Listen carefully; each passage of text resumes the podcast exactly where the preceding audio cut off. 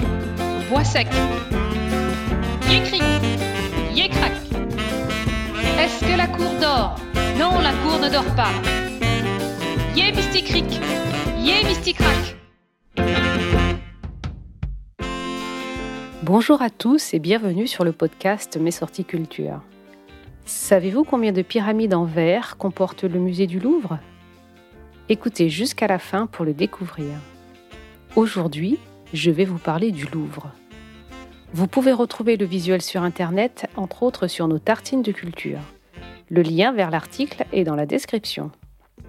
Le projet de réaménagement du Grand Louvre a été lancé en 1981 par François Mitterrand. Les travaux qui verront émerger la pyramide au beau milieu de la cour Napoléon, monument tout de verre et d'acier, débutent en 1986.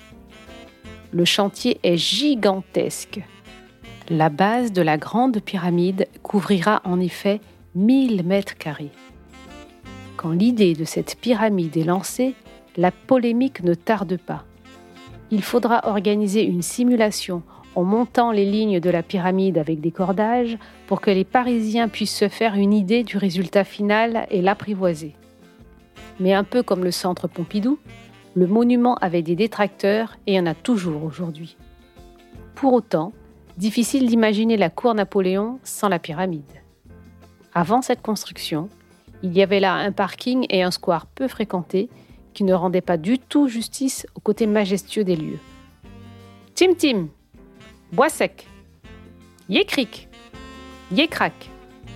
Pour ce projet pharaonique, François Mitterrand a choisi un grand architecte sino-américain, Léo Mingpei, familier des grands projets muséaux aux États-Unis, en Chine, au Japon ou encore au Qatar. Véritable star-architecte, la pyramide du Louvre reste à ce jour la plus connue de ses réalisations. À propos de ce projet, il témoigna d'ailleurs en ces termes.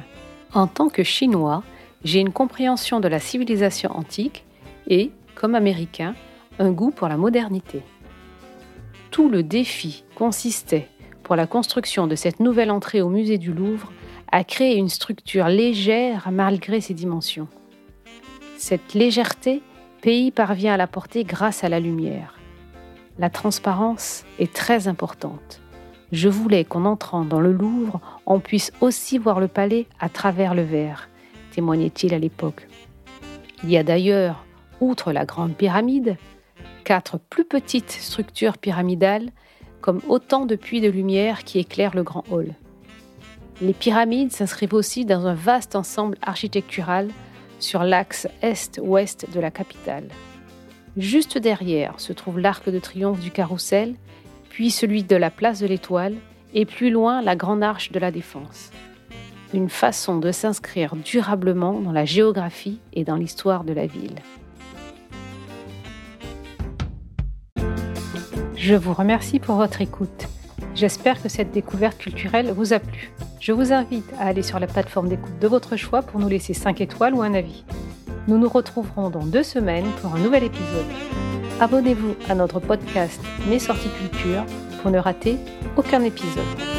D'ici là, vous pouvez aller sur le site web mesorticulture.com pour trouver des visites guidées pour découvrir notre patrimoine culturel et aussi répondre à nos mardis devinettes et à nos énigmes du vendredi toutes les semaines sur Instagram et Facebook.